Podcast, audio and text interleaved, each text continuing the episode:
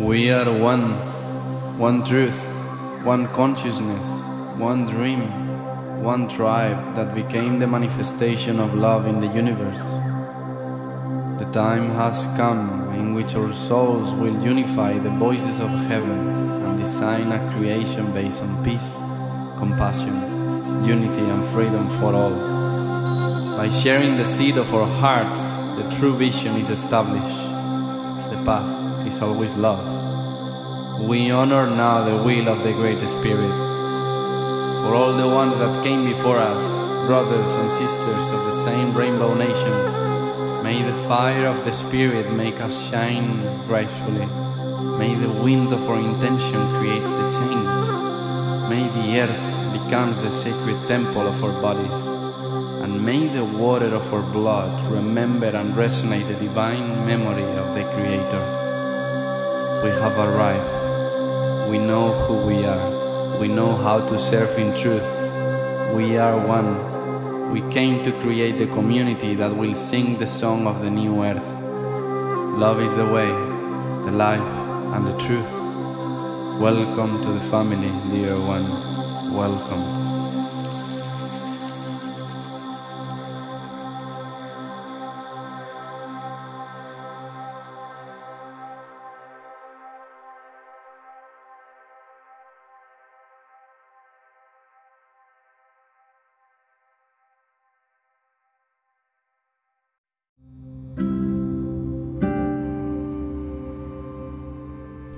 You all for choosing this podcast. Before you can enjoy this episode, I would love to share that we have published several books dedicated to the awakening of consciousness in humanity. You have them at your disposal both on the website and at the link on the biography. Here we answer all questions about our existence, our being, and all life in this universe. May unity and sharing of the heart be our purpose forever, and may liberation, peace, and happiness always reign in the essence of all beings. Aho!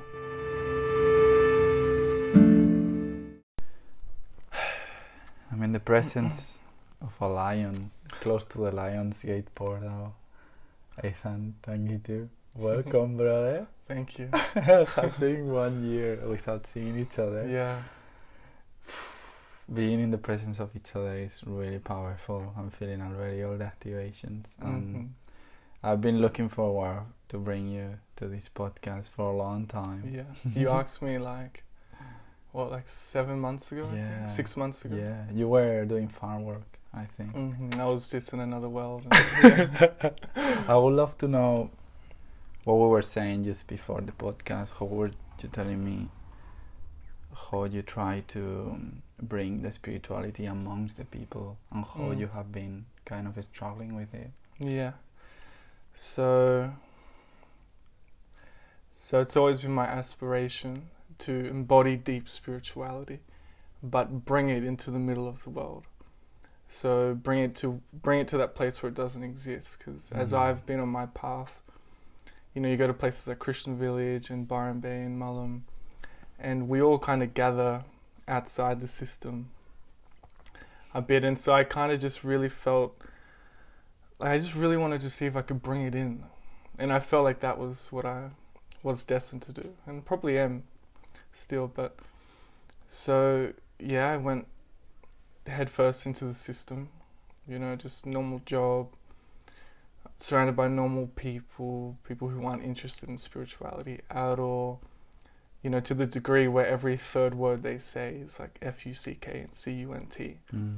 I was surrounded by a lot of old friends and just people like that. And, Yeah, right.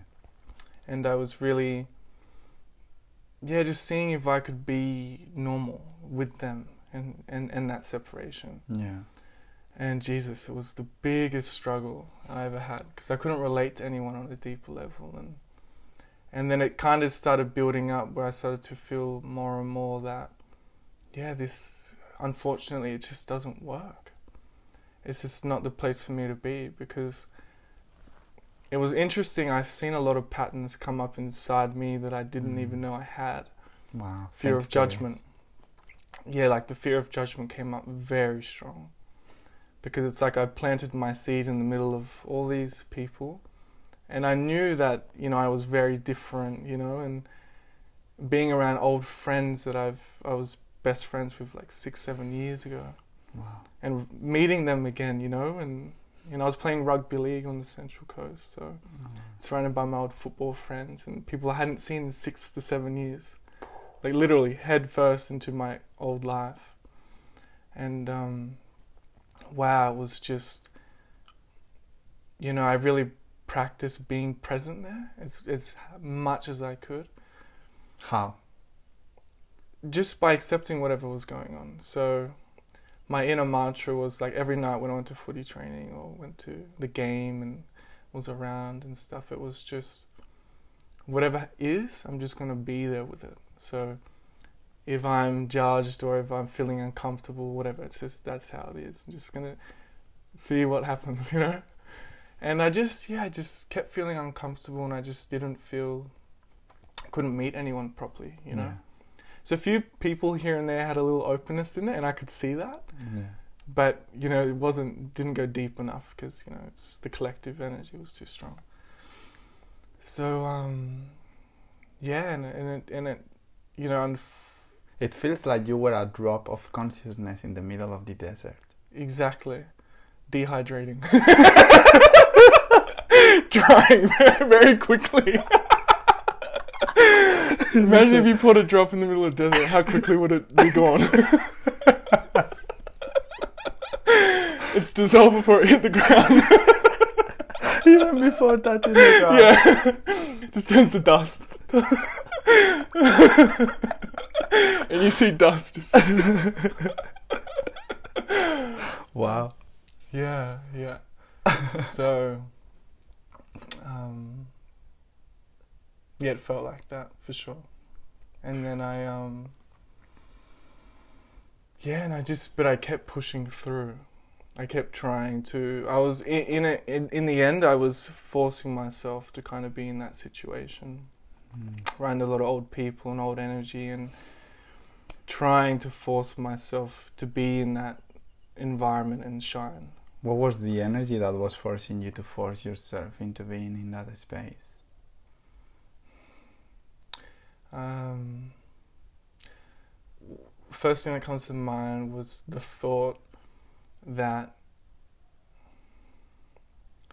was interesting because there was a lot of realizations that come after, but wanting to be able to fit into the normal world, not have to be an exclusive from it, but be able to fit in and function completely in normal reality with an open heart, an open being, and be in the middle of the the system and shine that light.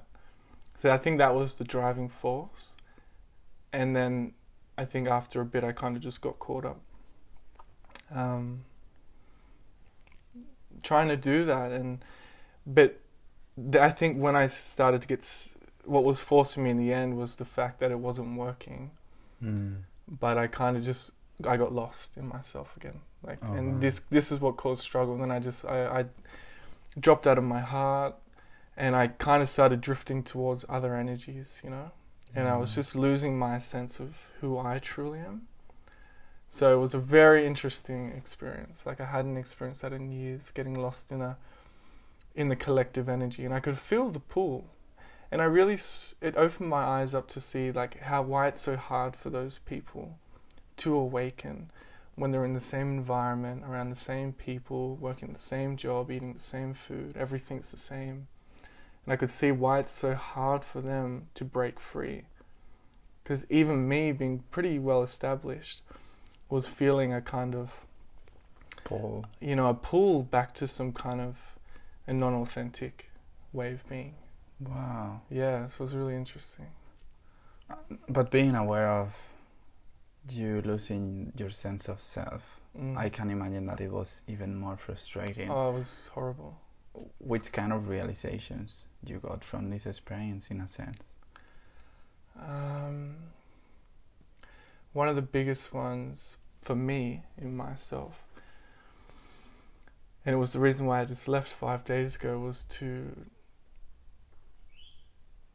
follow my heart completely. And I, I realize that so strongly now to, to live in absolute alignment with my heart. 100%, 200%. Just complete devotion to to the life of my heart and what it wants to do.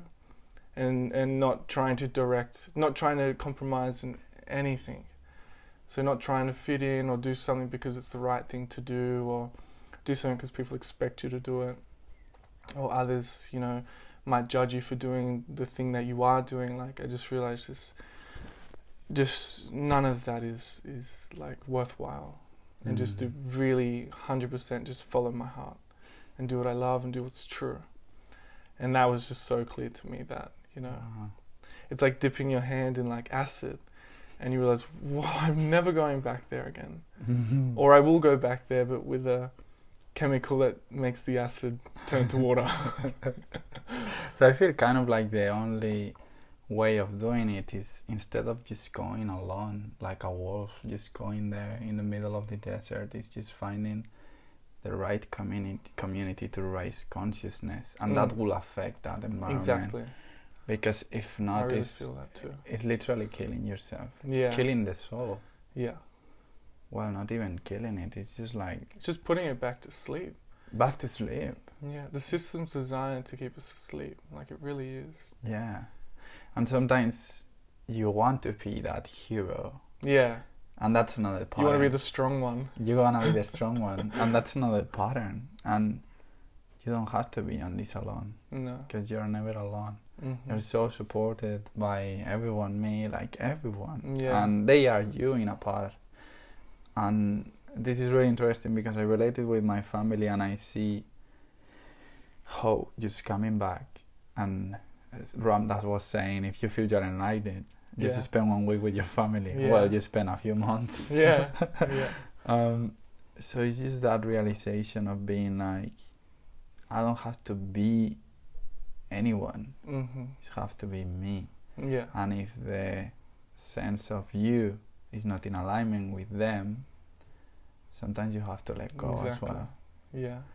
Because I was just talking with a Vedic astrologer in the last episode, and he was telling me, you know, like your family, the family that you choose here is gonna be here for whatever 60, 80 years, Mm. and maybe when they die, you don't see them again. But your soul is the one that it's eternal. Mm. So what's the growth of your soul that you're pursuing, right? Like if you if you want to be that hero that so many of us have, and put yourself into that place where your soul is just forced to be asleep, Mm. it's not. It doesn't make sense. No. It doesn't No. because it's just. Man, yeah, I've been thinking a lot, and you can blame yourself. You can feel so guilty, as well. But that's why I honor you a lot because it's so inspiring to see how you push yourself into that place. Mm. Because as well, I have done farm work as well, and I know what it is to do exactly the same thing Yeah. every day.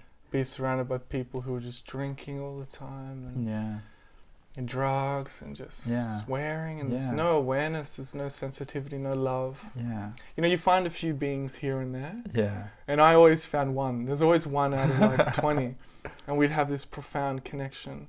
yeah, um, but they couldn't really come out fully because the collective we always drift to the collective mm. you know like unless you're a very independent being and you're like you can just walk away yeah. but we're always influenced heavily Yeah.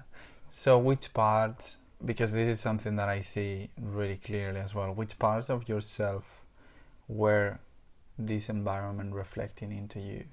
Because if all is one and they were Mhm. reflecting something around you, that's the only word that I see that it will be useful for you to do with this. do you mean like what qualities did that bring out of me being that Mm-hmm. uh, it was really interesting the biggest one was caring about what other people think about me that's the Yeah. biggest thing Yeah. yeah How was that affecting you in a sense? well i started caring about what people thought of me you know Mm.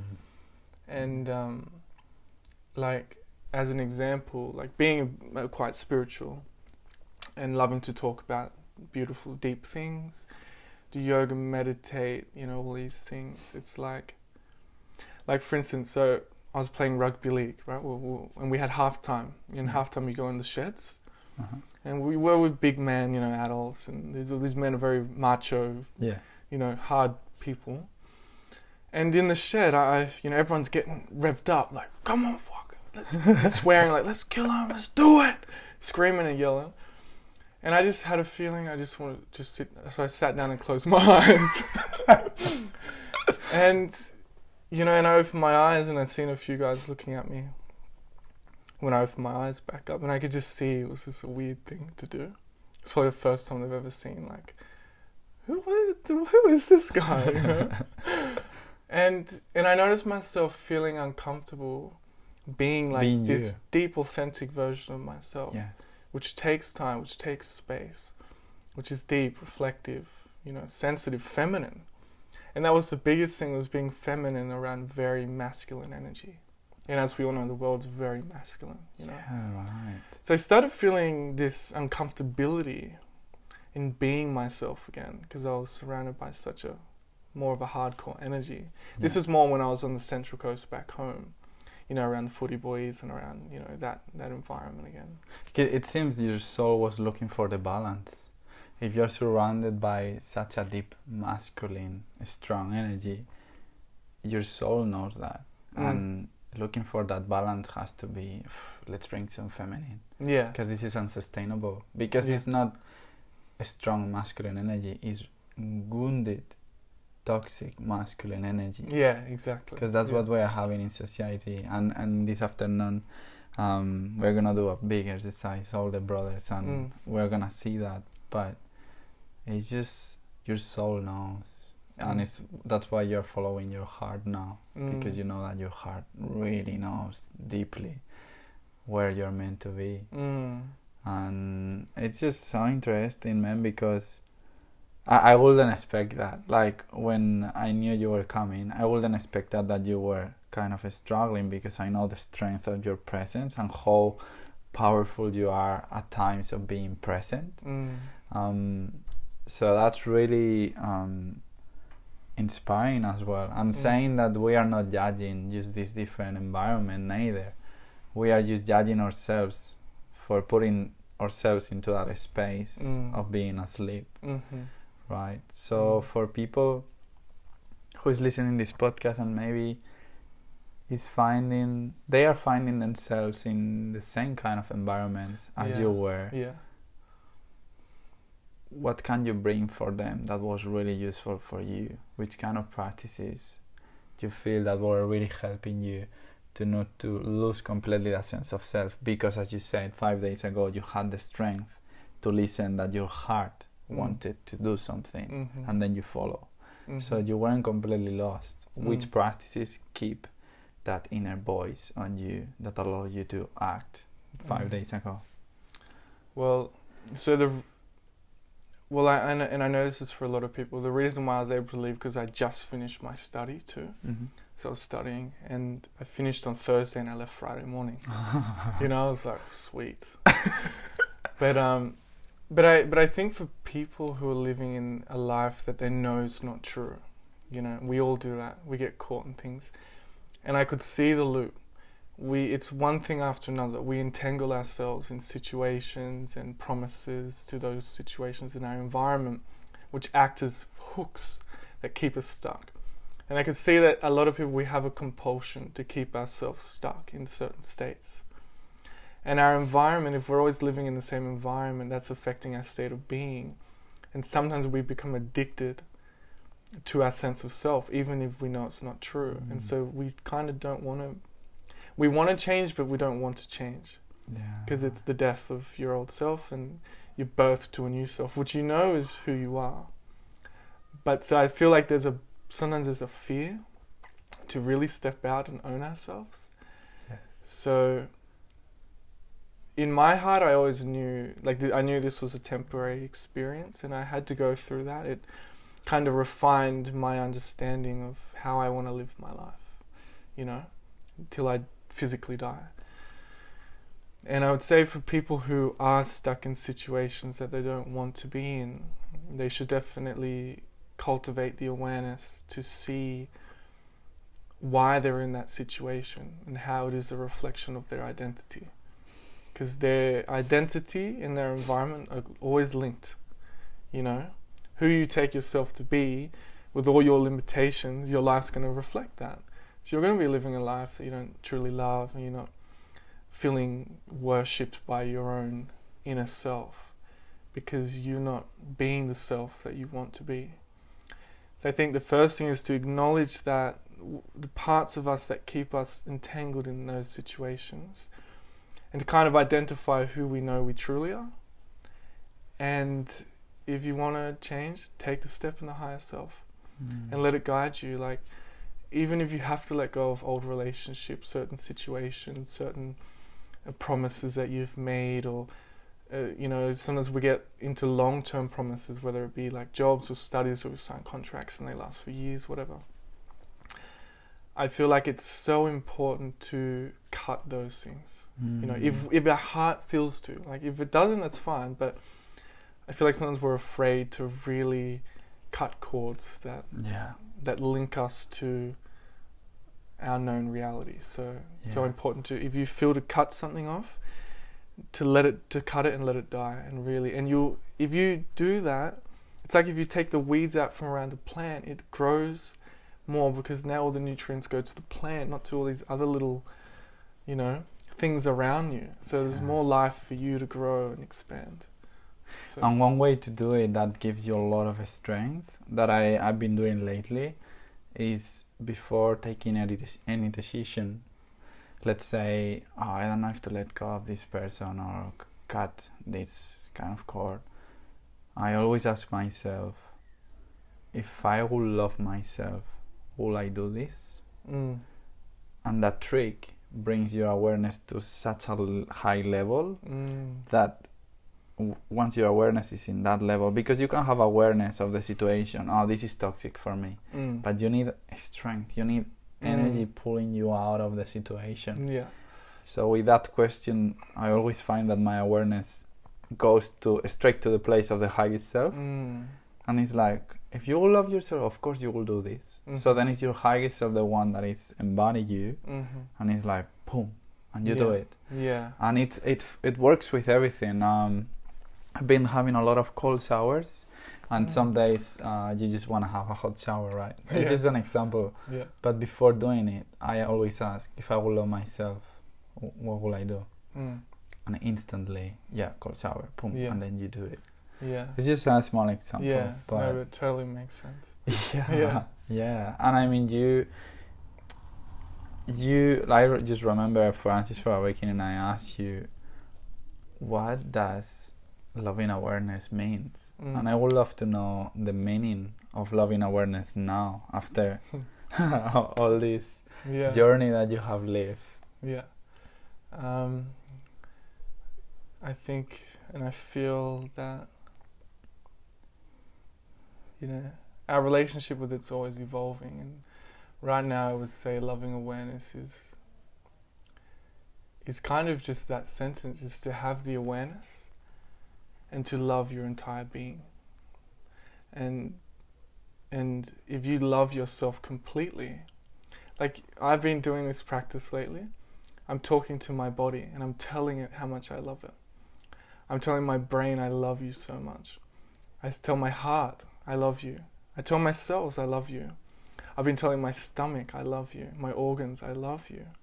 Chakras I love you. My ears. I've been locating little bits and just loving, lo- telling, telling those aspects of myself that I love you. But not only just saying that, but feeling the love too. Like I actually love you. And you know, I was doing it this morning, and when I was telling my love that my heart that I love you so much, you're so beautiful. I love you so much. I could feel the energy around it just Wow. vibrating, you know. and it was beautiful, and I could just see like, wow, it's just so powerful. You know, our, we're not our bodies, so our bodies are like the thing that we have, and if we, as awareness, if we can tell it how much we love it it's just such a more beautiful relationship to have with our bodies. Because we are in the body at the same time. So we should completely love it. So that's loving awareness for me is to have pure awareness, to know and to know you are awareness. That that's your ultimate identity, and to just love the cells, the cellular structure, because that's your, that's what puts us here in physical form. So if we can love it, It's funny because it's so simple. Uh, it's like sometimes you're you're speaking like infinite conversations, going really deep to figure it out that it's so simple as Mm. just be love.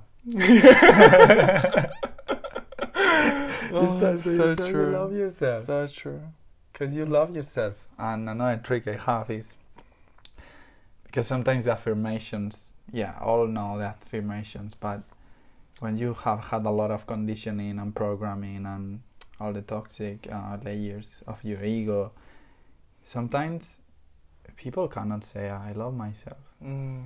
I mean, they can say it, but one thing is to say it, but another thing is what you say Feel to it. feel it. Yeah. So I I use this like you just put the affirmation into a question and assume that you already love yourself Mm. and ask why do I love myself? Mm. That will bring to your unconscious instantly an answer that was so hiding in your unconscious that boom suddenly is in your awareness. Mm. Why do I love myself? Why I am so strong? Mm-hmm. you, someone that it doesn't feel strong, you just tell him, just ask yourself why I'm so strong, and instantly an answer is gonna come to the Mm. awareness. Yeah, I see. So I will ask the, I will ask you, why do you love yourself? Because I'm beautiful. yeah. I'm beautiful and I'm I'm I don't know, I'm here to be loved. You know? yes, Yeah. that's what we are, brother. Mm, it's like a garden. It's like someone who has a garden. She loves her garden because she created it. She planted seeds, she nurtured it, and she's seen all this wonderfulness grow. Yeah, She loves it so much.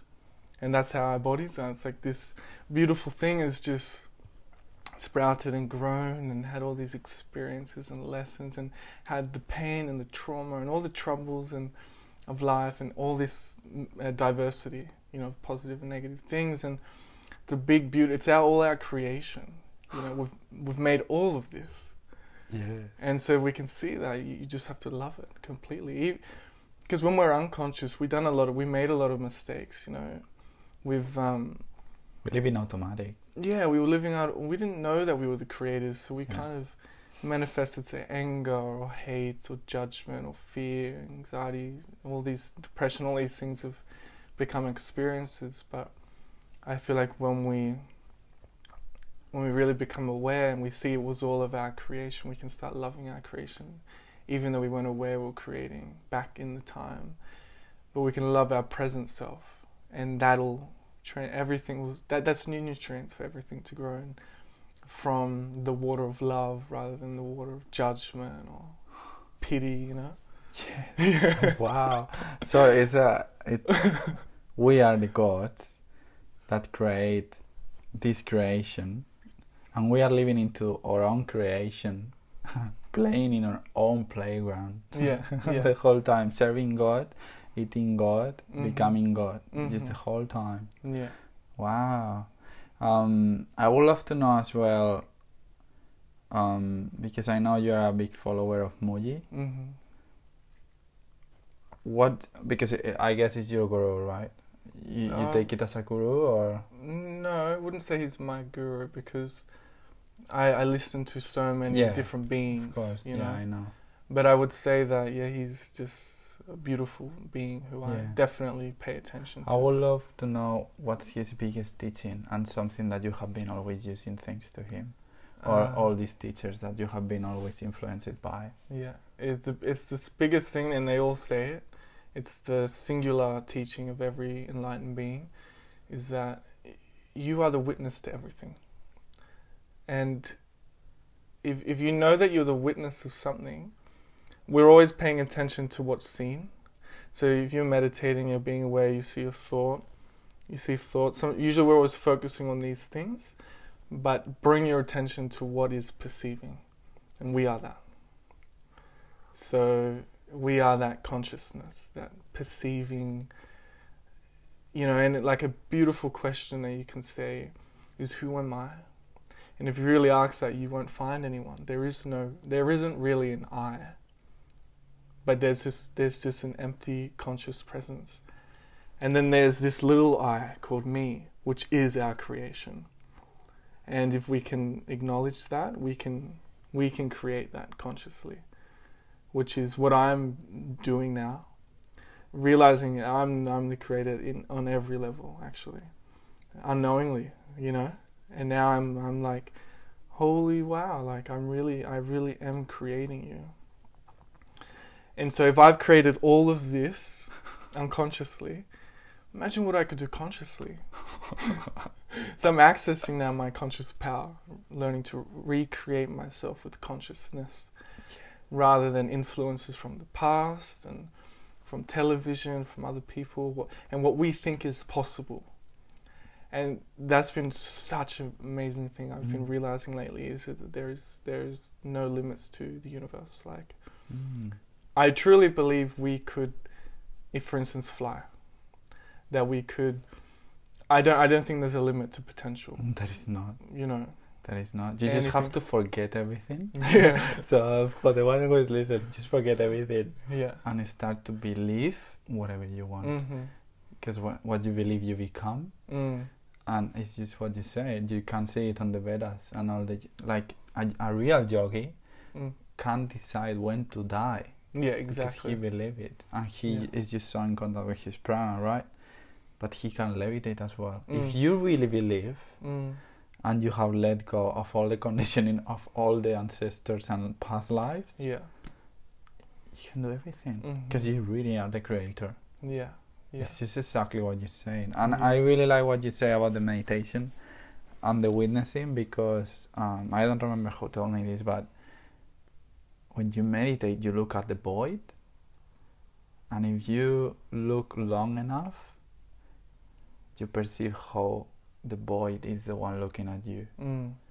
and that's when you really realize that you're the creator yeah yeah so yeah and i guess yeah. that you um because something that really interests me when i met you is that you live a quiet, wild life as mm. well for a couple of years maybe mm. in the bush yeah i would love to know more about this journey and what this journey meant to you because mm-hmm. it was such a big decision yeah. and when you when we start the podcast you were just saying that um, you wanted to unify spirituality and matrix i mm. will say mm. right but we didn't put into context that you have already lived this but For then years. you step into yeah completely off of the grid so mm. I just would love to bring some context yeah. and teachings from you. Yeah. So when I was 18, had had my spiritual awakening. Um, what was about? Oh, I just realized. I just my eyes just opened, and I just I was working at a cafe. Yeah. And you know, and I actually started feeling anxiety and stuff about the way the world was and within myself, and and I was just like, wow this is this is not real. I need to leave. I need to get out. And so, mm. yeah, I consciously went homeless for, I think it was two two years, a little bit longer. So homeless, no money, no nothing to mm. eat. I stole from Coles or Woolworths. I asked restaurants for food. Completely homeless. Had a little tent, a little backpack, and I had been introduced to Mooji. Mm. So most of the time, on, on, like I'd camp in random bushes, like Burleigh Heads, Central Coast, oh, wherever. I've camped in Brunswick Heads, lived in the bush. So I just lived everywhere. And I would just try be close to a town so I could go to Woolworths and put stuff in my bag and eat, and uh, and be close to a library so I could watch Mooji's teachings. All right. So I'd always go to the library for like an hour or two, watch two, three hours, watch a satsang. Right. Just everything, then go back to the tent, meditate. So I kind of was like really disconnected from world, didn't have any friends at this point, rarely social, socialized. Just completely, just the idea that there's, yeah, the enlightened state and awakening and stuff just absorbed me. And I just, every day, I was just working so hard to cultivate that awareness. and to to awaken. Actually, I wanted to be enlightened. Like I really wanted to transcend, awaken, dissolve the ego. You know, become pure consciousness, become free, and help the world. So I did this for two years, and then yeah, and so that was a very important time for me. This is incredible. Yeah. You did that to a year. and I was um, didn't listen to any other teachings. Like I didn't, I didn't, you know, even think about manifestation, conscious thinking that we're the creators of reality. I wasn't interested in anything. I just I wanted to dissolve anything that I could, any sense of self. I didn't want to have a bar of it. You know, I, I didn't even want to feel that I I, am the creator. I, any I because I was learning that any I is false. Come back to this awareness, the presence. So I just kept really going into that. And I remember the first times I started to feel it. Like I remember when I started really being able to come out of my mind and observe it. And uh, those were beautiful times, and then it just deepened over time. Um, and that that paved the way for me, and that changed the quality of my life because, like a lot of spiritual people I've met, haven't gone so deep into the nothingness aspect of spirituality. And I just, for two years, I was just all about that. You know, and even after that, for the next year and a half, when I met Rebecca and had to start working, we lived together. Still, I was just devoted to that for another year and a half. And then when I come to Krishna Village and met you, right. you changed my. You were actually the one who changed my uh, thinking. Right. Before you, I didn't have want to know anything about manifestation, thought, anything. oh, wow. Even at that point, I was still just. What was I? Uh, Maybe it was just around that point in time when I just started accepting the idea that, you know, our thoughts are in our power and we can use them in the body and all this stuff. yeah, right. And then when I met you, you actually were the one, the official one, who kind of made me think, yeah, actually, there is a, there is another element here that I've been ignoring, you know. And Wow. Feel so honored. yeah, and so for there onwards, it like, but then again, I kind of put that to the side, and I went on my big journey, and I was just with the nothingness. And then I would say in the last um, month, I spon- I was in my at the house on the Central Coast, and I was struggling a lot. Like Mm. I was not feeling well. I was not feeling heart centered. I was not feeling whole. Was not feeling true. Wasn't eating well, you know.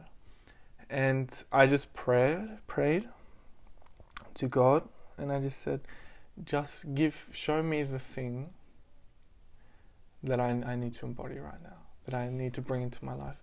And it was, um, and the message was to re- to realize that this is all your creation, and to be a con- participate in it. Stop letting it all run around and create suffering and Exactly. you know like unconsciously I was creating unhappiness, and then I was suffering my own creation. And so I realized it's the awareness, but it's also the, res- the accountability and responsibility for what we are manifesting. And so I started doing that, and I started realizing. Then I thought to myself, what am I doing here? What have I even got myself into? You know, why am I playing football? You know, it's not in my heart to play football here. I, I, I kind of got lost in a little idea, you know, to try and get there and do this, whatever this thing was. And then I realized, no, I know what I want to create. And then it, my power was coming back. And then I left and I'm here now.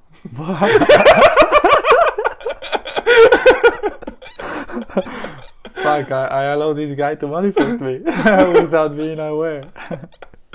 wow. This is really precious knowledge because so something I've been practicing lately is not thi- not not thinking. Mm. It's just God. hmm God just comes through your mouth if you Mm. don't think. Yeah. but it's just with everything. And what you were saying about the state of dissolution, something I've been embracing more is that the world is the self, right? Mm. So the more I step into practices that allow me to know the self, and the more I accept that self and the more I embrace that self, Mm. the more that the world will do the same. Because now Yeah. with all the pandemic, uh, all all the situation, all that has been going on in the world Mm. is because of you. Mm. It's because of the sense of self Mm. that you are having within. Mhm. The um, every time you you look at the news or something, you are actually creating what you're seeing. Mm. But if you are willing to see with a different perspective of what you perceive is happening, Mm. that is always influenced by your past, Mhm. is when you start to step into the creation mood. Mhm. That you are like, okay, this is happening. How can I see it as my own creation through God? Mhm. And it's when you start to embrace it and that awareness that you were having around the external starts to change completely. Mm. and you start to like just love the self love the self Mhm. you see um, whatever the vaccine the mask just love Mm. the self Mm. and then you, you stop giving a fuck and you Mm. start just to love everything Mhm. and that was really inspiring thank you for bringing it as well Yeah. because you really are the creator without the I um, Mm. Mhm. you are with the, without the ego you are God Mhm. but yeah wow Yeah. and what's um, your journey about now what are you gonna be trying to embrace Um, really just being, just being, and like I said, I've just come back from, you know, a very uh, unheart-centered space. So, just coming back to myself completely, and just growing in that, you know, energy field. Just re-establishing myself, and I already am that now mm-hmm. and just being that and just yeah just and I feel much more called now to to really push the limits of Mm. what it means to be a human being you know like Mm.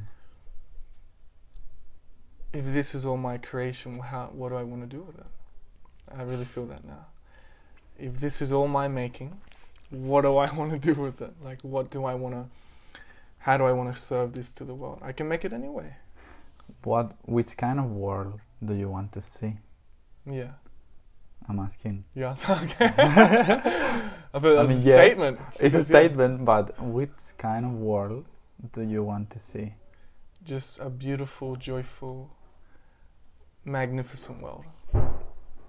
That's what you have to create through embracing it. Yeah, yeah. Yeah, that's a like just a question that I ask myself every day. Which kind of world do I want to see? Oh, it's funny you say that because I feel that the the question I like always ask myself. Now I've started. Five days. Is um. Is you know how do I want to be? You know, just how do I want to be? Because I know that whatever's happening here is happening is gonna happen here.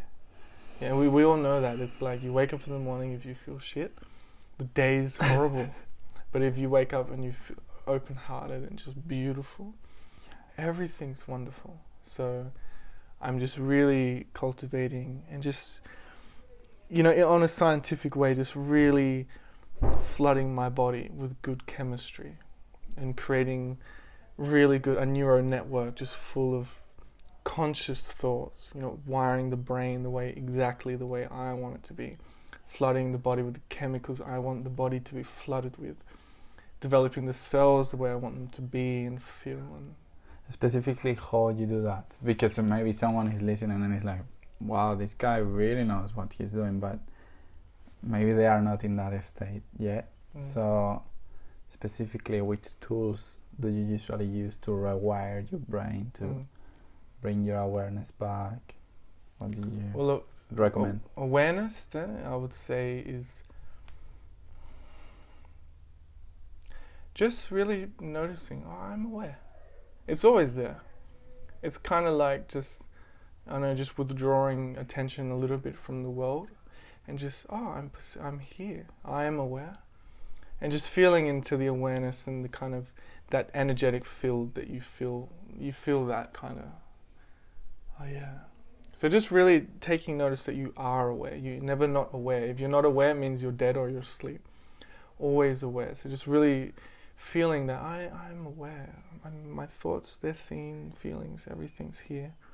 I'm aware. I am aware. Rewiring the brain.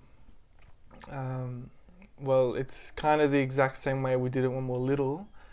Is just just repeatedly, you know, telling ourselves who we are, how the world is, judge all these things that we kept thinking and believing created our neurocircuitry, and then that, and then we live in that little mm. circuit box. So, um, doing that but consciously. So every day, as much as you can, every moment, affirming the the thoughts that you want to be running through your brain, because every thought has a chemical movement. Yeah, and in the beginning, they're very weak because they're new connections. There's this big conditioned box here that's just wired up. so you take some work. so you've got to keep firing the thoughts that you want to rewire in your brain. Um, and then, emo- well, feelings and emotions are all chemicals. So, so chemically, um, and it, and an emotion isn't. Um, you you don't just feel an emotion in your stomach. An emotion is is the meeting point of chemicals around the body exploding and developing a feeling. So you can put chemicals are running everywhere. So you can have a you can have a feeling anywhere in the body actually. So just really it's really simple just for instance if you want to feel love allowing yourself just it's so fun just allowing yourself to feel love and pay attention to the chemicals that that start to develop you might feel a rush of chemicals and energy closely related. You might feel a kind of a rush of like, oh, like a sensation of, of beauty or goodness. Now you created that. Now keep creating that. So you're mm-hmm. conditioning new chemical pathways in the body. The body's getting used to new chemicals now. It's becoming conditioned to. It usually felt the chemicals, say, of fear, of worry, or stress, and now you're starting to flood the body. No, I want you to feel the chemicals of love, joy, happiness um, whatever it be. Wow. So keep teaching your body. These are the new chemicals I want you to start getting used to and start feeling. Feel them in your heart, in your stomach, in your arms, through the head. Flood the body. And then I found that also feeling your energetic field around your body is very powerful. It kind of just you just you get a, you you get bigger than your body that's why before the podcast when i was doing the meditation with you i was getting like whoa this guy probably you were stepping into that but i was just yeah. feeling that you were a big star wanting to just not even explode it's just like this is my light boom mm. and it's exactly that like you enter a room with 100 people but if you are aware of your energetic field like the whole room knows that you are there mm. Mm-hmm. Yeah, and it's the the pure consciousness of your heart. Mm. It's just that so interesting because we are stepping again into the heart. Mm. You know, we've been living into the thoughts, into the ego, but we, our ancestors, were living in the heart. Mm-hmm. So we are stepping into that, and it's happening yeah. now. They, yeah. You can find it still, like as you say, you struggle because you were in that environment, but you can see already how the whole planet is stepping into consciousness and spirituality. Yeah.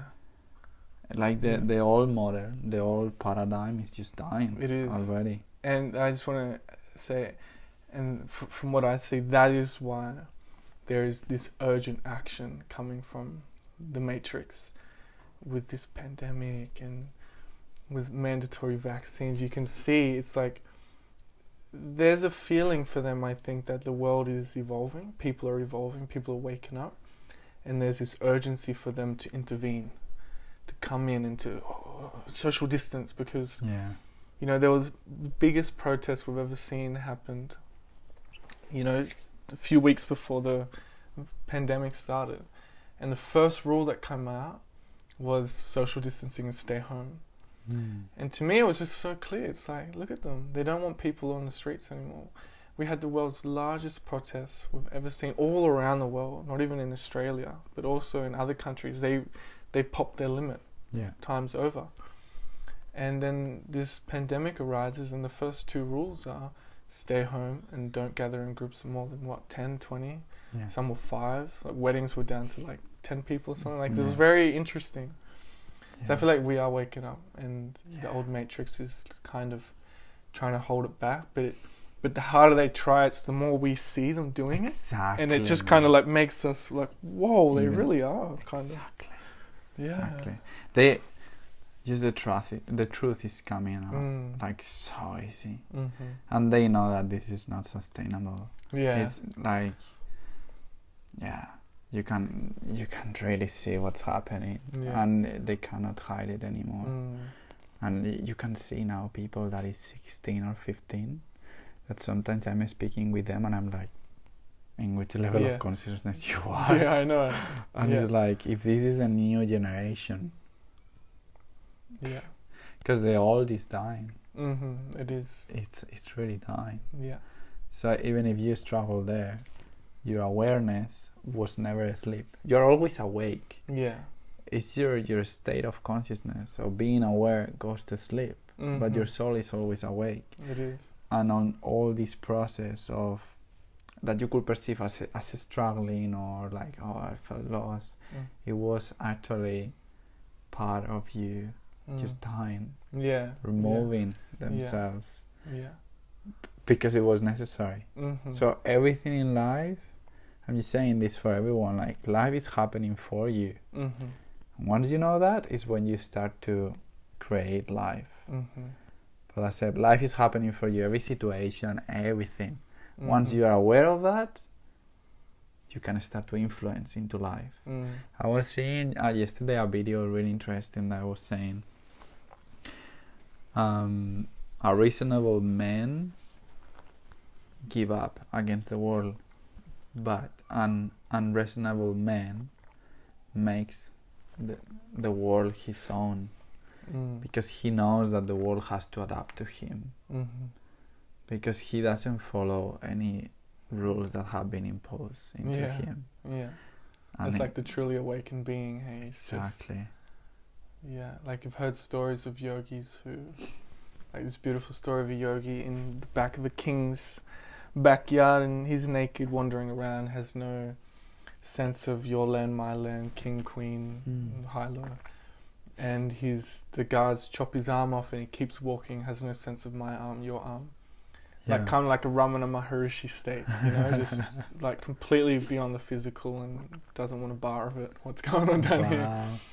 And and then they say that when the um, he he doesn't conform to the world, the ways of the world, and when the world saw that, so when the king saw that, he said, "Stay in his backyard, and this is your space," and they worshipped him. The world, like you said, he wasn't bowing to the world. He'll die before he even acknowledges what's going on. So the the world had to yield, and it just said, "Oh, well, we serve you now." That's really interesting, and it's just what you said. You know, it just confirms that what you just felt, know, is true. That we really have that power. It's true, brother. You just say like the Lions Gate portal, and I this is so funny. So tell me about this, because I'm I'm not bi- big on astrology. No, it's just that on. just the funny thing. Like yesterday, I was just doing a ceremony here by myself, and I was Mm. like feeling the lion within me, just Mm. feeling the lion, feeling the masculine arising thanks to the healthy feminine holding space. Mm. It's so funny. I promise you, yesterday was like I'm manifesting the lion. I'm manifesting the lion Mm. within me. And that night, like when I finish the ceremony, I see that you're in Byron Bay. And I'm like, what?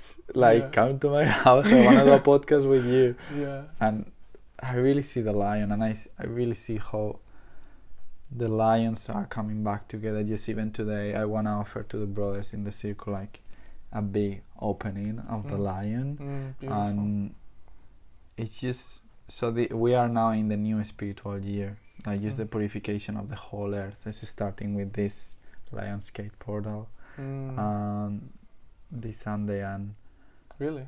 yeah Wow. so it's Incredible. it's just claiming the power of the heart by living on it Mm-hmm. there is no more place for your mind Mm. because we we've been so used to feel that our thoughts are us Mm. But thoughts are like senses, like Mm. touch, Mm. like taste. yeah, But we have been believing that the thoughts are different from our senses. So Mhm. when we understand and see how the thoughts are the senses, you use the senses. yeah. To, You use yeah, the true. thoughts for yourself. Right? As you were good saying. perspective. Yeah. It's how you were saying. Yeah. You your body is a machine, a machine, Mm. and you have a big consciousness that decides. Yeah. If you don't want to be sick anymore, you don't get sick anymore. Exactly. You you will heal everything. Just Mhm. imagine if everyone will step into that power that Mhm. you can heal anything. Yeah. Can, can I share an example I course, had this morning? I have uh, I have a lot of trauma in my stomach Mm-hmm. from my childhood. Just f- you know, feeling pain every day for years. All right. Yeah, I had a very challenging childhood, and and I've noticed it for years. There's a lot of incoherency in my stomach, like it palpates or kind of like kind of in, inwardly twitches a lot. Yeah. Like the organs do these really weird, yeah. yeah. like Yeah. it's really strange. Anyway, and I was meditating this morning. I was doing my meditation on the beach, and I said to myself, one big thing I've come to know now is don't ever say to yourself, I will become anything. Yeah. Say I am. Exactly. But don't just say it, feel it, know it. The, that is the truth. Like, I actually am. Like, believe it as if it was true. And I was feeling a lot of incoherency in my stomach. Oh, All right. And so I came down and I said, "Oh no, wait," because I was saying, "Oh, I, send loving energy there so that it can become coherent, become aligned, and become relaxed." And just as, I went to say that, I, I kind of come in and I was like, "Wait a minute, no. My stomach is coherent." Boof. It, it honestly, I, I was amazed by that little feat because it honestly, it just shifted in a split second. It wasn't just a thought it, or the feeling, it was just the kind of confirmation. It is, like, it is. That is my reality. And I realize you know, that's a small feat to just change your physiology because people can do that uh, easily. But to experience it just showed me, wow, my. And I sat there with a very nice, coherent org- organs in the stomach, and I was aligning the rest, and I was just like, we are powerful creators, man. Abracadabra. As I speak, I create. So, even when we say, "Oh, I have trauma in my stomach," Mm. do you really have trauma in your stomach, or is you- what are you're saying and what you're creating and confirming it? Yeah, So it's just everything how we speak. it Like, is, you know, yeah. When we say, "I'm spending money," what if you start to say, "I'm investing money. Mm. I'm investing in myself," Mhm. instead of "I'm spending food or wasting food." Mm. I'm nourishing my body. Mm. It's just like small changes and rewiring of the thoughts. Mhm. Like um, when we say I have a lot of trauma here, like your body's like, yeah, right, yeah, let's, yeah, let's follow that, let's believe it. What you're saying is hundred percent true. I totally agree with that, and it's It's it's insane. we're trapping ourselves.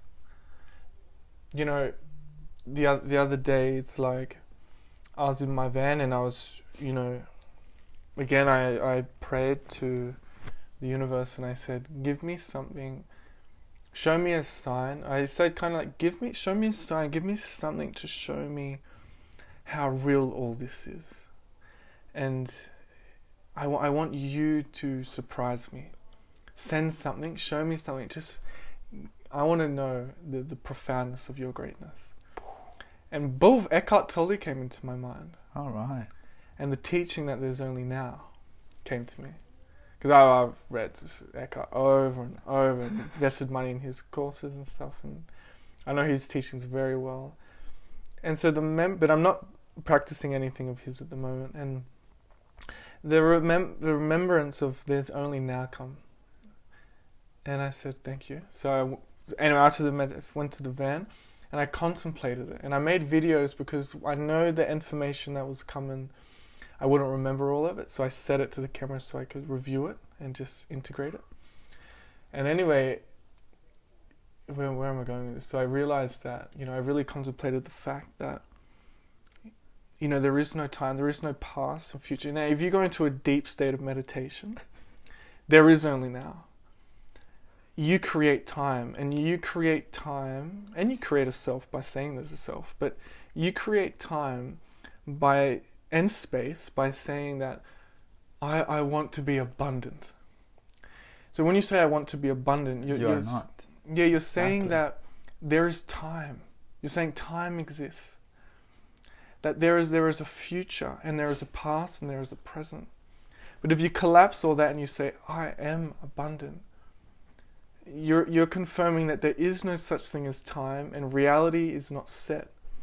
It can it's it's it's totally lucid and fluid.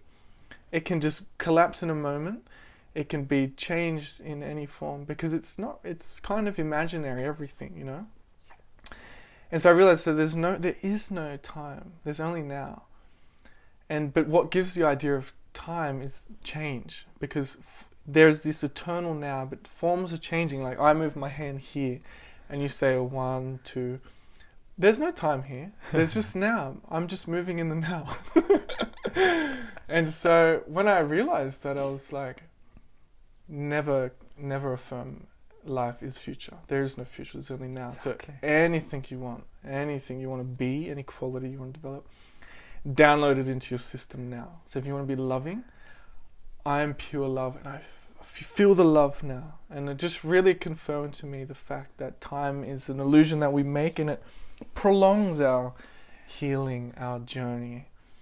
You know? There is Yeah. no it, time is not linear at all, and it's like just what you say. This is quantum. Yeah, it's quantum. It's not about I want one million dollars. I want one million dollars. No, because you you will never get one million dollars if Mm. you want it, Mm, because you're not able to sustain it. Mm, So vibrationally, you cannot achieve what you're not able to sustain Mm. vibrationally. mm, So if you're not able to feel abundant now, money is not gonna come to you. yeah. But if you're able to affirm every day that you're abundant with Mm. everything you have Mm. because you don't need anything else, Mm, is when the quantum starts working for you. yeah, exactly. You want one million dollars? Start to live every day and embrace and embody the mindset and the Mm. living of a millionaire. Yeah, exactly. That's when it will come. Yeah, That's playing with the quantum. That's Yeah. being the creator. yeah. I've seen crazy things happening. Like, um, I was maybe one month ago. I was meditating, and I started to do this exercise of being like, okay, let's bring ten thousand dollars to my account. yeah. Um, Let's bring all I have.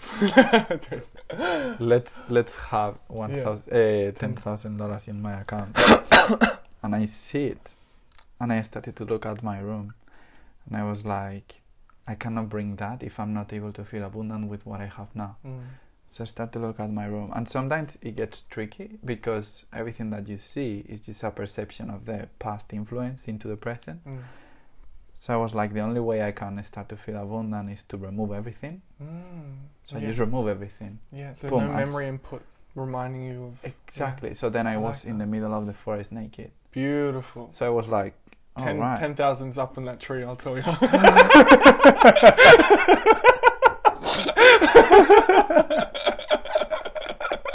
Someone's got ten thousand in there somewhere. and that's how you fucked up. that's how I got thousand dollars. You went to leave me, tripped over a big gold box. Wait, what's in there? Uh, anyway, I did this exercise and then I, I brought the room again. And I was feeling such a powerful abundance. I was Mm. like, wow. And I felt that's when, when you start to feel that power of how abundant I am. Mm, See the 10,000 on your account and see, well, whatever abundant means to you. Mm. In this case, was this exercise. yeah. And I was like, yeah, I feel it. I feel it. I, I'm gonna feel rich. Uh, Mm. I mean, I'm feeling rich. Mm. Sorry. And and then when you go to the shop, you just pay without looking at the Mm, price because yeah. you're not you're you know you're investing in yourself. Yeah.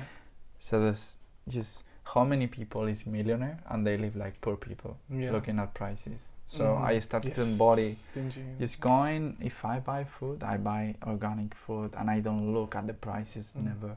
Mm. I'm just like I invest. Mm. I don't pay, I don't spend, I invest Mm. because I'm always rich. Mm. And that's when the universe or the quantum understands that you understand what is this game about. I promise you, like next week, I I work the, wh- like suddenly um, a job offer came, one week of work. Well, no one week, ten days. Like I put myself into that space, boom, ten thousand dollars You made you got ten thousand. Yeah. In ten days. in ten days How? From work. from work. wow, yeah. there you go. That's incredible. Yeah, I mean, I put myself into working twenty four seven. Yeah. So you went hardcore. I went but it happened. It- that was a part of it, it- manifesting. Exactly. You want ten thousand dollars. You have to live vibrationally as a person that have that money. So then, when the job offer comes, you know that you are in that state of being. I can't do that. Yeah. So then I did it. I was twenty four seven, taking care of people and uh, guiding them as a mentor. Mm-hmm. Um, so yeah, it requires a lot of energy, and Yeah. after that, I needed to take care of myself because of the energy that I invest yeah, I into can it. imagine. But there you go. Wow, that's that's. I put my hands down. That's incredible. You Proud there is you. nothing that you cannot get. Mm. And you are doing really well because when we pray, sometimes we forget about asking. And that's a spiritual law. Mm. Ask with the heart, with no interest, with no result, it will be given to you. Mm. And it's straight. Mm. Because if you ask in this case for money, knowing that that money will be invested into helping others, you are not asking for money from lack. Mm. When you ask for something from your lack sense of self Mm. that is created by your ego, it's not gonna happen. Yeah, But sure. when you ask from a space of abundance and love, will be given to you straight. yeah. When there is no interest or n- nothing that is judgy, mm. when it's just like, I want to embrace this because this was gonna help me Mm. to invest and to help others and yeah, boom to you. yeah. It's beautifully said. That's inspiring for a lot of people who watch this. That Yeah, I didn't expect I was gonna say. Everyone's it. gonna be like, "Far, I'm going to the middle of bush naked. Ten grand? or twenty. yeah, but for amazing. what? Like what? Like in that case, um, for me it was because you know I wanted to just take care of myself, kind of Mhm. like. But I have invested a lot of money, but it, it was just in my courses, in knowledge, Mm. like in just helping brothers or sisters, or just investing crypto, or whatever. yeah, It's just like, because you know where you're going when you're in the now, as you Mm. say. mm-hmm. I am in the now. You're Mm. already abundant. You already have ten thousand dollars. mm, If you know for what, if you know how you're investing them, just live on that now. yeah, You know, like yesterday, I was watching another video that I was like, don't try to make the biggest wall. mm, Just focus on the now of putting every brick in the perfect way. The, and enjoy that process. yeah, Enjoy that process. yeah. That's awareness Mhm. that we were saying. yeah. Yeah, wow. Well, I have a question for you. Then, what's your, what do what what's your, how do you feel about yourself? Like, what's your Mm. what's your inner thing that gives you your strength, your love, your ability to do these podcasts? Straight away, getting inspired. mm, I get inspired by everyone. mm, And when I get inspired, I get into spirit. mm, That's how I see it. Get inspired, it's getting into spirit. mm, So when I allow myself to get inspired by others, like I see their beauty, I, I look at you and I'm like, oh my god, what a beautiful man, like what a presence, what way of giving love. I Mm. just focus so much on that. Mm, and that's just allowing me to receive the energy but give at the same Mm. time. So it's kind of like it's unlimited amount of energy. If you allow yourself to get inspired by everything like just nature or how someone is smiling to a person or how someone does does something that is passionate about you're receiving the whole time. Mm, and before I wasn't seeing it, but it's just like I get this state of joy of being like, wow, I love, I can love everything because I choose to love. Yeah. I choose that, right? Mhm. And I do the podcast because I know there are so many people out there that have so much to share, Mm. so much, and I love interviewing people and listening. I love it so much, and I think it's useful. Um, Yeah, it is. It's it's amazing. like we are sharing amazing things, Mm. and you know, like sometimes you're gonna find the most profound and divine people in the middle of the bush. Mm. but people cannot listen to that people because they choose to not to be amongst the people so this is my way of doing the work that you were saying before i cannot try to bring the spiritual amongst the people Mm. like it doesn't matter who listen to it if at least one person can get inspired and that person is me so fuck yeah the goal is You always reach the goal. yeah, that's good. um so yeah yeah i Oh, would that's say really that good. but some you know sometimes yeah you you really struggle with yourself the more you you become more aware the more layers that you start to remove and Yeah, and you become aware of your of of the old things that have been caught in the system. that's my biggest thing man like just the the cutting and the the allowing to die the Mhm. old patterns because the Mhm. old patterns make you feel really safe Yeah, they do. They massive security. and and and, and it's just to be honest most part of the time for me is fear of my own power Of being, uh, is it kind of like being too great, being shining too bright? it's, it's not even that it's just being love sometimes it's like whoa like if Mm. you are love you change the whole world Yeah. how powerful is that because Mm. you're the whole world you're the Mm. whole self Mm. if you are the embodiment of love if everyone decided just Mm. today to do Mm. that just imagine that. So where's the fear in that? What's the fear about? Is the look? It's not even fear. Now that we have spoke about that, I don't want to put that uh, word into the universe. It's yeah, more of course. before I was kind of believing that I wasn't able to sustain it Mm. because because it could be lonely as well sometimes. Mm. You know, because you you can feel that you're always the one putting that love into the table, Mm. And people get inspired from it. Um, but sometimes you, you just want to be held and Mm. find someone that is living the same yeah. kind of Yeah. love of awareness than you. Mm. But again, that's because I wasn't recognizing within it myself. Mhm. You don't need to be held if you are allowing yourself to be to, to Well, help you can hold yourself. yourself. Exactly. That's the, yeah. That's really. That's I totally. I'm there with that as well. That we, we are our greatest healers, lovers, Yeah. holders, nurturers. You know, we nurture ourselves. No one can nurture us more than we can. If we're you know in the place to do that. Yeah, as you yeah, are and you're doing. yeah. You feel it that wow. No one could give me this joy. But it's as men the real work because Mm, it is. How many years i don't know about you but i have been so many years without allowing myself to feel that love Yeah. because by all parents or by how you have been raised or whatever like it's just all your own perception Mm. you feel that you are not enough or you Mm. feel that you don't deserve to feel that love Mm. so right it's not even that fear it's like feeling that you don't deserve Yeah. but um Well, we come up, we kind of come up, you know, like when you're growing and expanding, you do, you meet these kind of, you know, I, I get it when I'm opening my heart, I feel a block. I feel Oh. a part that's it's not open. It's it's not allowing energy to just flow. And I feel like it's kind of what you're saying. You you do as you are awakening and growing and expanding. You do come. You meet, you bump into these oh like little stop signs yeah that are like you need to let go of something to Yeah. read this Yeah, this guy thinks that he still works for you, but he doesn't. But it's an it's old conditioning, an old thought, an old feeling, and that's the thing. These feelings and thoughts are biologically in the body, so you you do meet them.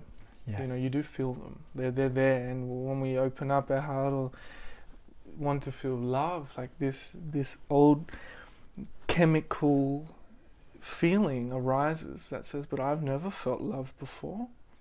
Remember, I'm lack. I'm. I need woman for love. I need money, Yes. and we think we're failing, but we're not. It's just the old. It's just our. It's just the way the p- computer's been programmed to operate, and that's it. And we come and we we see that, and sometimes we give into that. We're like, maybe, you know.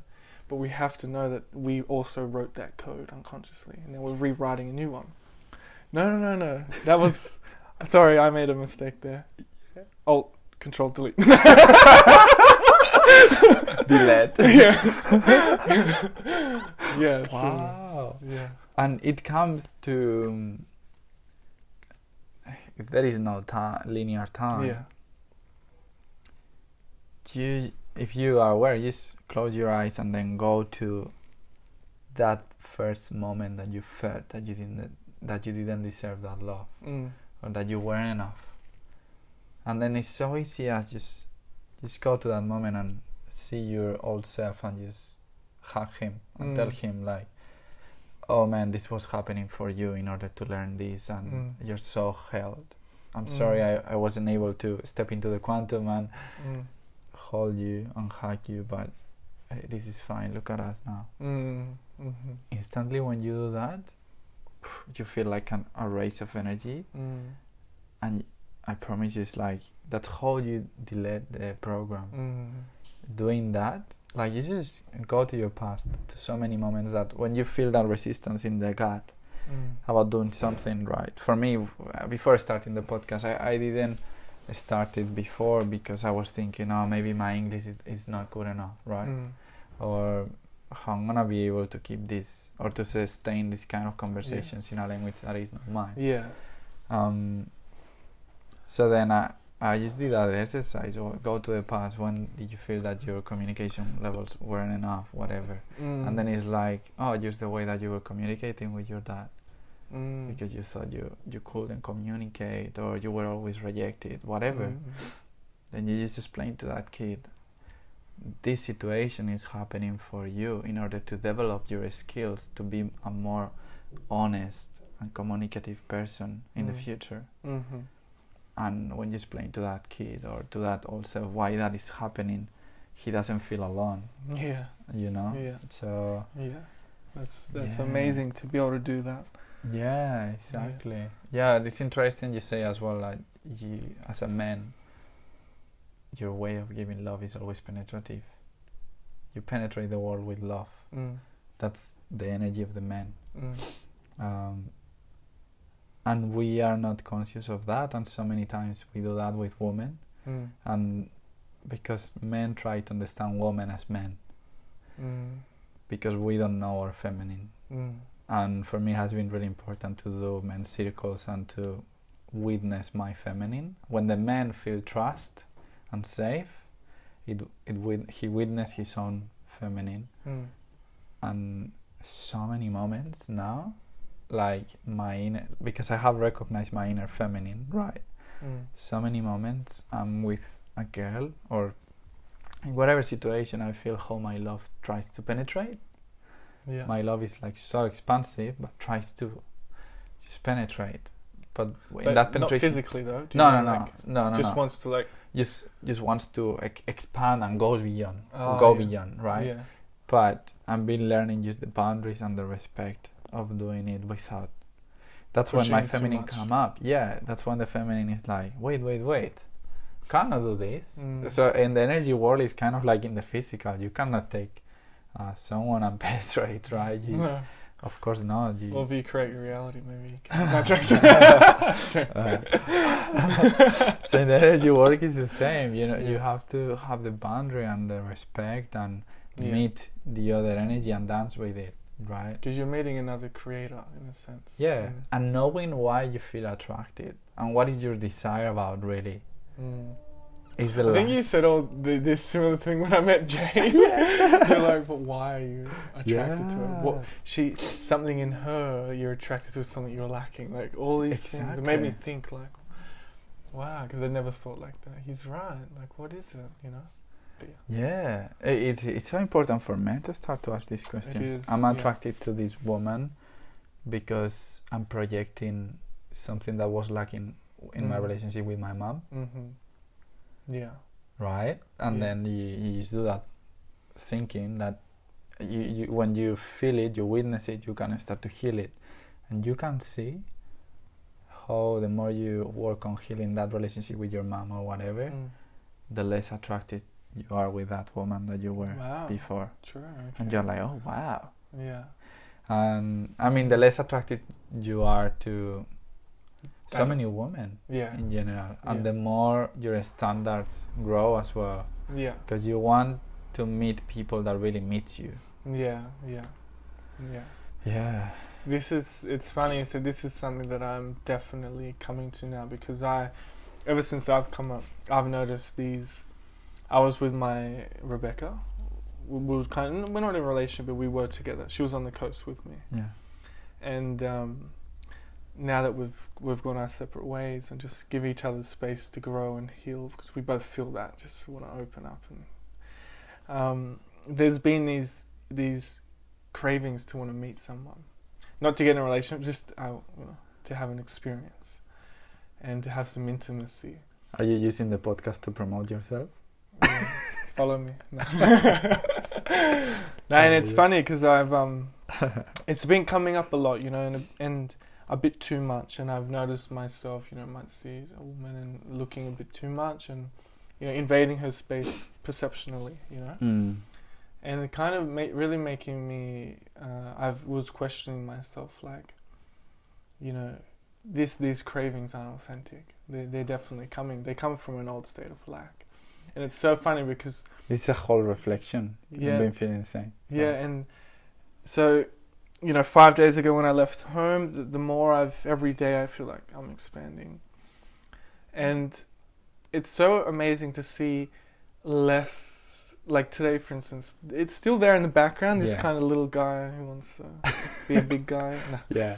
but um it's just seeing how it's less to want to when I look at a woman or when I'm meeting a woman talking to her to want to have to make it more so this morning I was at the skate park and I met you know so there were some mums there and two of them were kind kind of attractive in in a sense and we were chatting having a friendly talk.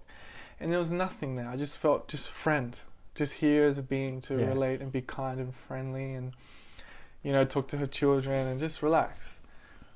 And I was seeing that, that there was no because when I when I see an attractive mother there'll be a thought or maybe even a feeling while we're talking like oh maybe there's a Yeah. chance is there a chance here? Like could this lead somewhere? Is there a hustle? But this time there was nothing. There was just you know and it was just beautiful to see that when we are more in a whole state we're not seeking to gather or to get from her from the feminine. We're not trying to take from her. Yeah. we're just there to have a moment. Exactly, share a moment together Because it's it's just the lack of connection with your own feminine. yeah The yeah. one that wants to connect Yeah. with another woman. Mhm. Yeah. and all men we have this don't we a lot of we And women have this with men the same. yeah they do that's very true actually yeah Yeah. I guess It's- for men we express it more. I don't know, like you always see a man kind of a bit more like um, actively pursuing it, whereas I guess women are a bit more subtle about it. And, Yeah. but um, yeah. it's a th- it's definitely a big thing for us. You know? It's a it's an interesting um, way of seeing things because now I'm seeing how every relationship is a holy relationship. Holy. Mhm. Every person you meet have some karma to deal with Mhm. you Mhm. and to do some clearance Yeah. together. Like true. that's why like we are in a holy relationship, Yeah. right? Um, so then the concept of gender, the concept of sex, the concept of relating, Mm. the concept of dynamics Mm. change completely Mm. because you start to embrace your light being, Mm. meeting another light being, and it's just something is changing there because um, even the bodies they just become so superficial Mm. into what it really is happening Mhm. between two beings. Mhm. Um, so yeah, I don't know. Like I just want to express that, but uh, Yeah, we're no, in holy relationships, Yeah. brother.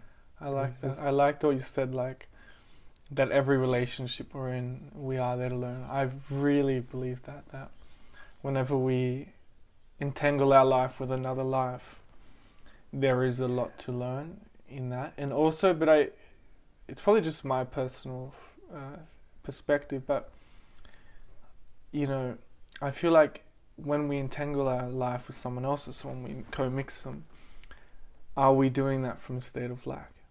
Because I feel like relationships are the biggest band aids. Wow. You know, I really feel like they are, and and I realized that with Rebecca being at home. You know, we were band aids for each other in, in those challenging times for Wow. both of us. You know, Mm.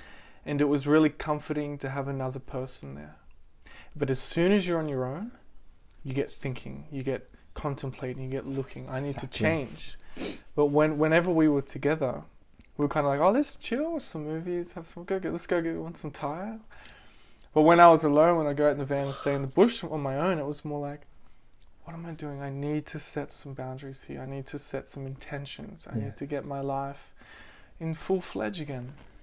So I that's why we decided to split. It was like Interesting. I was man. like, look, I don't know why, but when I'm when I'm entangling my life in another life, it just does not promote me. I, I need to be self-sustained, and I'll connect with other lives, but not bring them in so deeply. Like yeah. you're here all the time.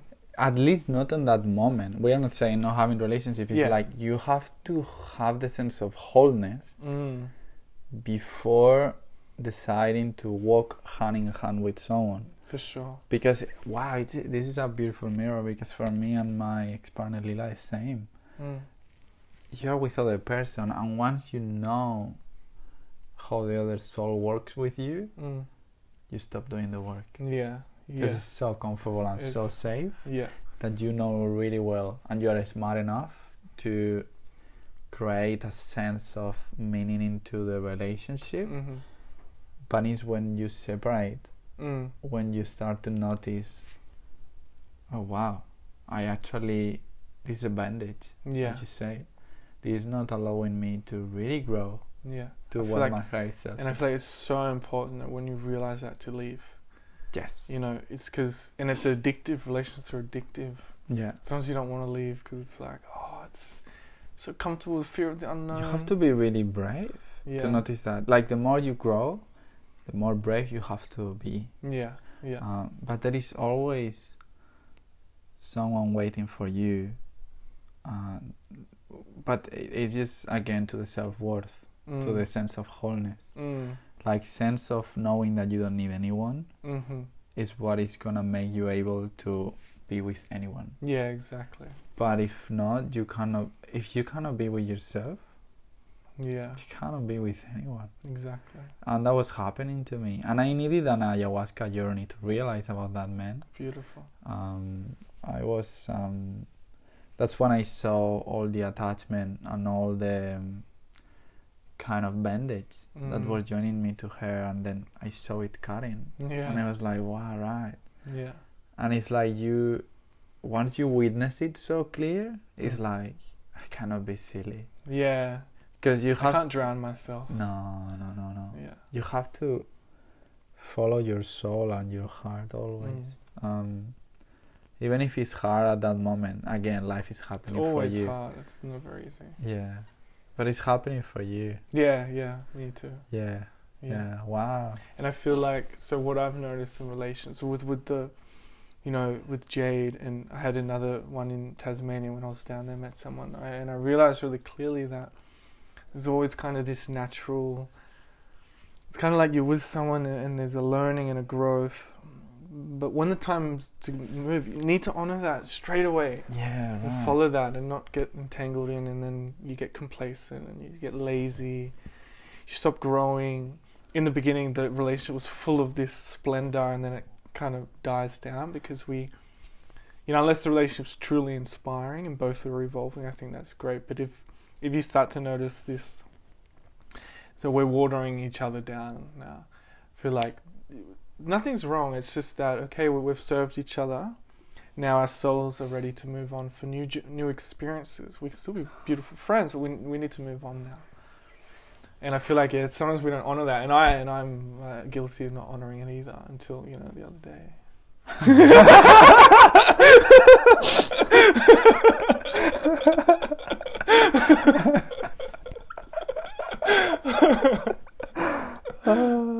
it's so funny. Yeah. Yeah, right. Wow. Yeah, because I think the world is evolving to having relationships with itself and not with other people Yeah. anymore. Yeah, for sure. You know, and I don't know if that will mean open relationships or just relationships that are really committed to each other. But you can see, and you have to start to see how how in relationships you are the one usually adapting to the relationship instead of the relationship adapting to you. Mm. Mm. That's man, that's scary. Mm. And that's something that have been always making me hesitant or more committed to to myself even. But you always have this small guy being like, Oh my god, that girl is so beautiful. Mm. Like you have yeah, just see go to that girl. But is that girl just a perception of how my inner feminine needs attention? Mm. Or what it is really, that attraction, you know? Yeah. So, wow, it's an interesting journey. Yeah, it's very interesting. Mm. Wow. I feel that we have spoken a lot. yeah. yeah. With, um, just for ending the podcast, um, I would love to ask you which message do you have for the world? And then one for Ethan. Mm-hmm. In the future self. Oh, the future. Well, there is no future here, Well, but for the future? now. yeah. Um, for the world.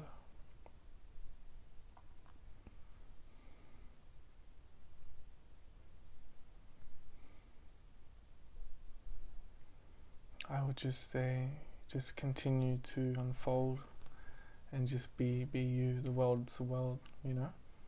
Just continue to be you. To continue to unfold in your beauty, and you know, I'm here, and. Uh, I'm I'm doing my work, my job very well, and there's so many others here too. So, world, Mother Earth, universe, we you know, we are one. I'm here, and I'm like holding you so be- deeply and beautifully, and I'm just penetrating your being with pure love and greatness and guidance and joy, and I'm just let's dance. This is the dance. Let's dance. And to myself um, you are limitless. You are a limitless being and you are just absolutely incredible and let's let's uh, let's unfold the mysteries of life and the potential that's here let's do it let's make it let's create it let's be it yeah Wow. and what about you? What's Ah, your- it- I didn't expect this. Um, um, I'm usually the one asking questions. yeah. Which message do I have to for the world? That the world is the self, and we are all one. Mm. So the more we embrace that we are all one, the more that we will help each other and the more that we will create unity and community. Because we are love Mm. and we are light and the world is just a reflection of that as well. Mm. In all the darkness that we see, there is so much light Mm. and we sometimes don't need to do anything. We just need Mhm. to recognize this self Mm. and embrace it and love it and Mm. live in the heart. Mm. That's for the world. Just live Mm. in the heart Mm. and you will stop carry the world Mm. because the world will live through you. And for myself, man, I'm so proud of you. Mm. You're an incredible human being. You're so full of light, keep getting inspired, keep loving, keep being the light, and everything will unfold. Don't think, feel. Mm. Follow your heart, live in the heart, and be the love that you want to see in the world. Mm. Beautiful. How can people can find you On Instagram. on Instagram? Yeah. Okay, what's your Instagram? Ethan underscore Chitangi2. Beautiful. Thank you Yeah. so much, brother. Thank you. I hope you like it. That was so nice. I loved it. It was incredible. An hour and a half.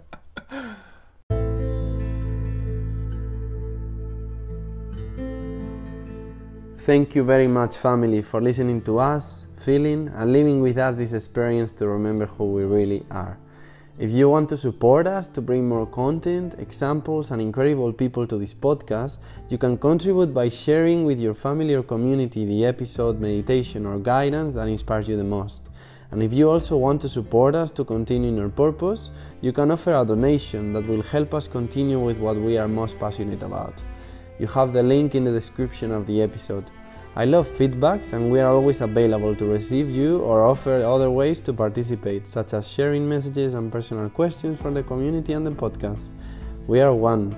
Let's make our prayers heard. God bless us.